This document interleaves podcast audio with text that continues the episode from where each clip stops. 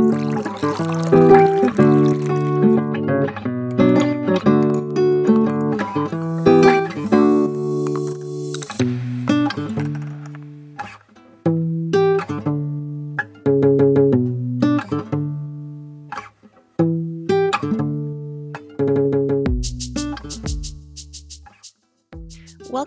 a new podcast brought to you by OTTIAQ's Youth Committee. Every episode features language professionals who join us to shed some light on topics related to translation, terminology, interpretation, and entrepreneurship. My name is Megan Gerard, certified translator, and it's my pleasure to host today's coffee break alongside Lydia Nockels, certified translator, for a chat about juggling parenthood and entrepreneurship. Lydia Nockels is a certified translator and owner of Chic-Choc Translations, a micro enterprise that she founded in 2014. Lydia is originally from the UK but is living in Quebec, specifically Matane. Lydia has a BA in French and Spanish and an MA in Translation Studies, and she works primarily for direct clients in promotional and audiovisual translation. When Lydia is not working, she spends her time playing with her little boy, reading, volunteering, and enjoying Quebec's great outdoors. So to kick things off, Lydia, what's your favorite hot beverage? Uh, well, being British, it would have to be tea not to be stereotypical, but I think that's the answer of, of most people. And uh, I'm from Yorkshire, so I only drink Yorkshire tea. Um, and it has to be what we call builder's tea, which is strong tea with a tiny splash of milk and no sugar. It's the best way to start the day. All right. I think we already learned a little something, so thank you for that. You're welcome. and um, why languages? Why translation?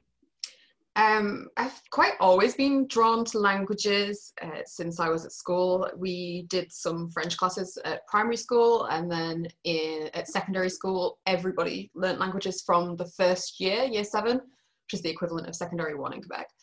Um, so in year seven, I started learning French, uh, and then in the following year, because I was good at French, I was allowed to start learning Spanish as well. So then from then on, I did two languages throughout high school um, then I went to uh, sixth form college, which is like the British equivalent of the Cégeps in Quebec. Uh, and there I did an A level in French. And uh, from there, when I went to university, I did a degree in bachelor's degree in French and Spanish. So I restarted Spanish at university, and uh, that's where my love of translation started because uh, we did a lot my degree was very like practical language skills for the workplace so we did a lot of translation and a lot of interpretation and it was not focused on liter- literature at all uh, which a lot of language programs in the uk are. And uh, yeah the i guess translation was kind of translation interpretation at, at university is quite where i shone so to speak. I was, I was good at it. I enjoyed it um, they were the classes that I like most wanted to go to. And in my third year of university, I spent six months in France, in Aix-en-Provence, and six months in Spain, in Cadiz, at university there. And then I came back, did my final year at university in the UK, and got a BA in French and Spanish. So it's just always been the, the thing that I, I've been drawn to. And if I hadn't have done that, I probably would have done something in psychology but I kind of knew in the back of my mind that it would be easier to work in the languages industry. Oh, that's really cool. And um, and and you mentioned uh, traveling all over the world. Uh, so why why come to Quebec? Why uh, you know after doing uh, the UK and and France and Spain, uh, why Quebec? Um, well, in my final year of university, when people were starting to apply for jobs, a lot of people were staying in the in the same city and working for P&G, it's Procter and Gamble. They they take on a lot of language students because they have obviously they have offices all over the world, so they need people to like work in communications. People were doing that. Other people were going to do like teaching degrees or going to do master's degrees, and I didn't really know what I wanted to do all I knew is that the the year before that, when I spent the six months in France and the six months in Spain, were kind of like the the best year ever. Like so many great experiences, and I knew that I, I wasn't quite ready to decide what I wanted to do yet, and I didn't want to spend a lot of money doing a master's degree or a teaching degree and regret it later. And so I came here on a, a program between the British Council and the Quebec Ministry of Education to teach here. So I was teaching English in the adult education school, um, and I got posted to Matane just randomly. I went to an interview with the British Council in London, and they said, "Would you accept a post in in a small town because everybody wants the post in Montreal?" And I was like, "Yeah, why not? Let's try something new." and and so yeah, so I came came to Matane and uh, kind of fell in love. Oh, that's fantastic. Matane is really beautiful, uh, but you weren't you weren't thrown off by by how far uh, Matane was from the from the urban centers. No, it was going to be an adventure. Oh wow, that's beautiful. And and then why entrepreneurship? Uh, I guess I kind of just fell into it. Um, growing up, my dad had his own business. Uh, my my mum didn't at the time. My mum was employed by the NHS, but uh, when I was uh, around, I think it was around 17, she had her own business. So there's always there's always been a lot of entrepreneurship in and around my family. Um, and I mean, when I first came here, I, I, wasn't working for myself. I was working for a school, and I, I just started while I was teaching here in Matane. I, I started doing a bit of freelance translation work on the side, part time, um, because I quite missed the translation aspect while I was just teaching English. Uh, and then once my contract finished with the school, I decided that that's what I wanted to continue doing. And, and so that's when I launched uh, Translations in 2014. And I just went full, full-time entrepreneurship and, and I love it. You know, it's, it's, it comes with a lot of freedom and it also comes with a, a lot of responsibility and it requires you to be incredibly organized and diligent and and i think those are qualities that that i've had from a young age. And you know it goes back to the the hard work you know it's it's very rewarding being your own boss because everything that you're the one that that reaps the benefits of everything that you work hard to develop right? You're not you're not working hard for someone else to take the credit. No absolutely. And and what can you tell us about being a language entrepreneur in the region specifically? Um, well, I think it kind of gave me a little bit of a boost, a bit of a, a bit of a head start, especially where I am. I could probably count the number of anglophones on one hand, and I am certainly the only into English translator that lives in Matane. So, yeah, uh, when I started it, I mean, it wasn't that difficult for me to start getting work with local businesses here and then with it being a small town everything just kind of spread through word of mouth so now you know if someone needs translation work and, and they mention it to someone else, chances are someone's going to say, oh, you should contact Lydia from Chic-Choc Translations. Like she does that. She worked for me and I was really happy with the, with the product. And nine times out of 10, that work does come to me and it is me that, that does it. I don't have a great deal of competition. Whereas, you know, that, that's very beneficial for me. And it's obviously a very different reality for people who live in Montreal and, and Quebec, for example.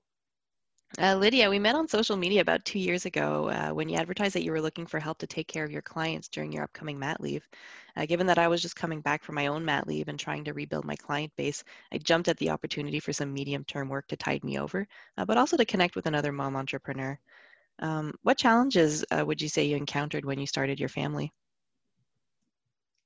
So, uh, as I mentioned a second ago, I am the only inter English translator where I live, which is a blessing and a curse in a way because yes it gives me more work but it also means i don't have a great community of translators around me of people that i can turn to if i need support.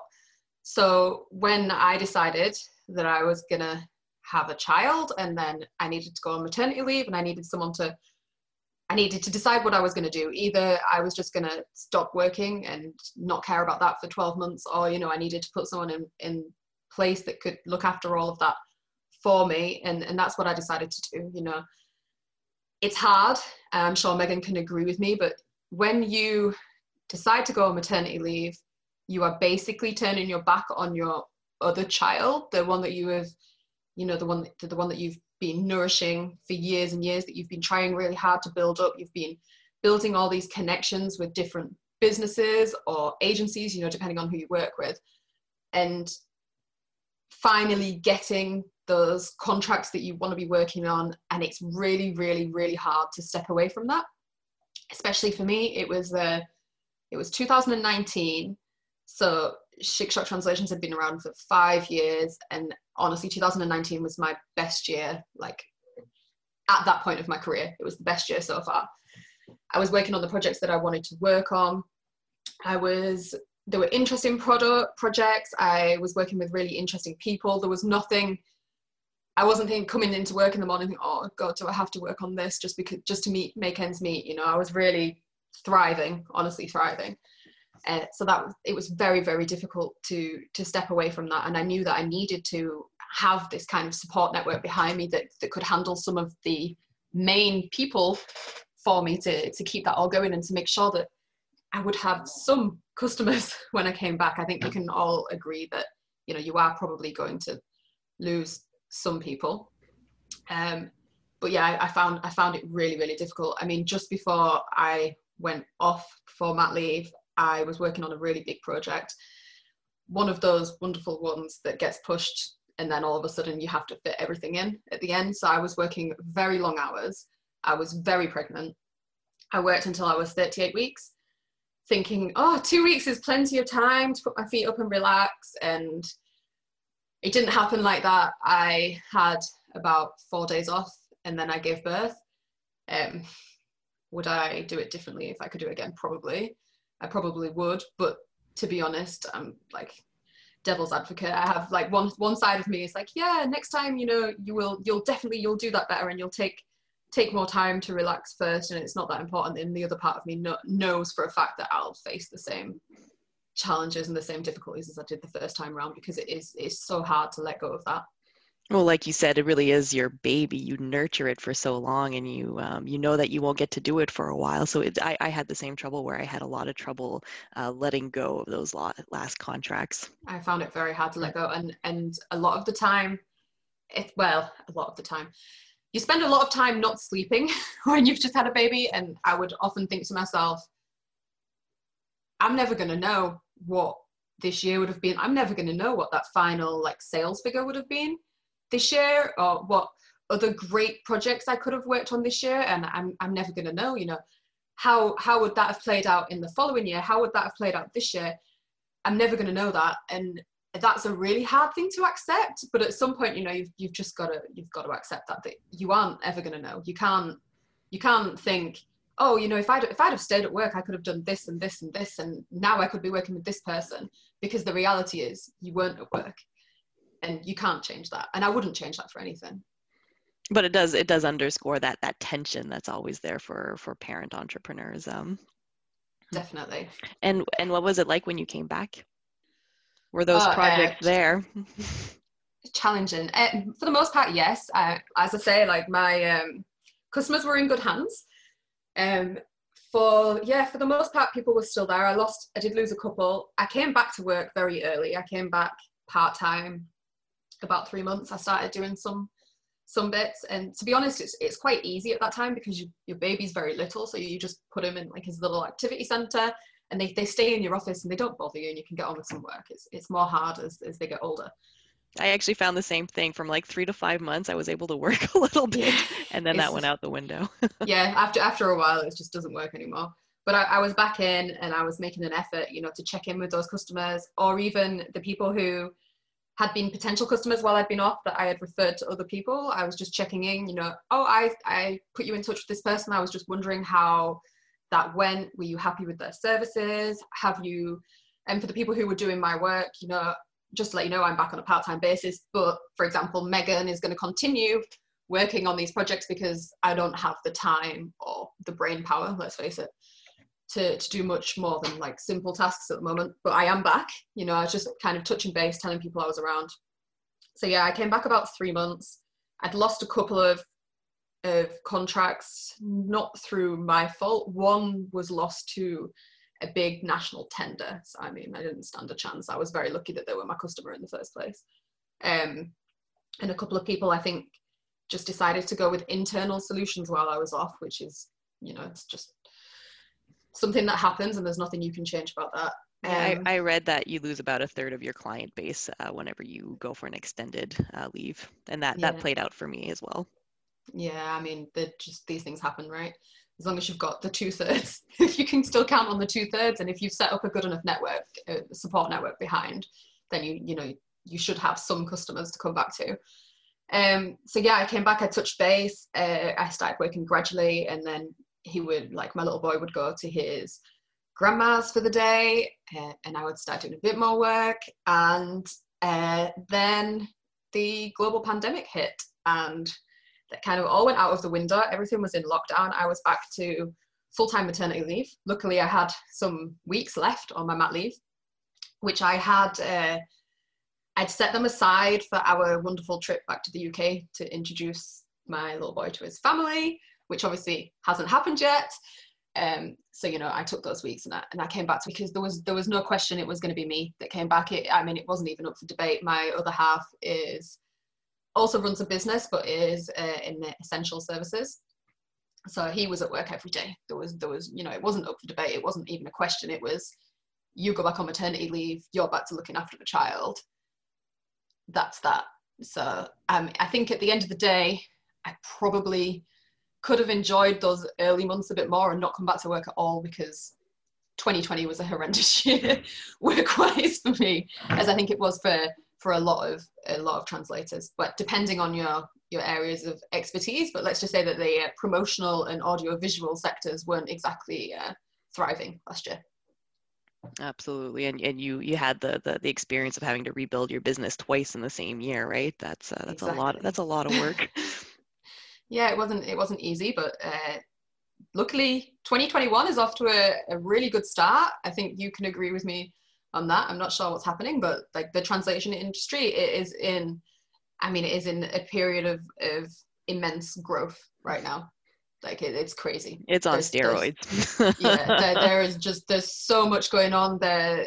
There is such a high need for for translators at the moment, and it's rare that there aren't five to ten emails daily asking me to to do things at the moment after you know a year of radio silence yeah that, that a lot of people are noticing that right now as well um, so what would your advice be to uh, language entrepreneurs thinking of starting a family uh, i would say before before thinking about starting well when you're first starting to think about having starting a family i would say be selective with your customers to start with.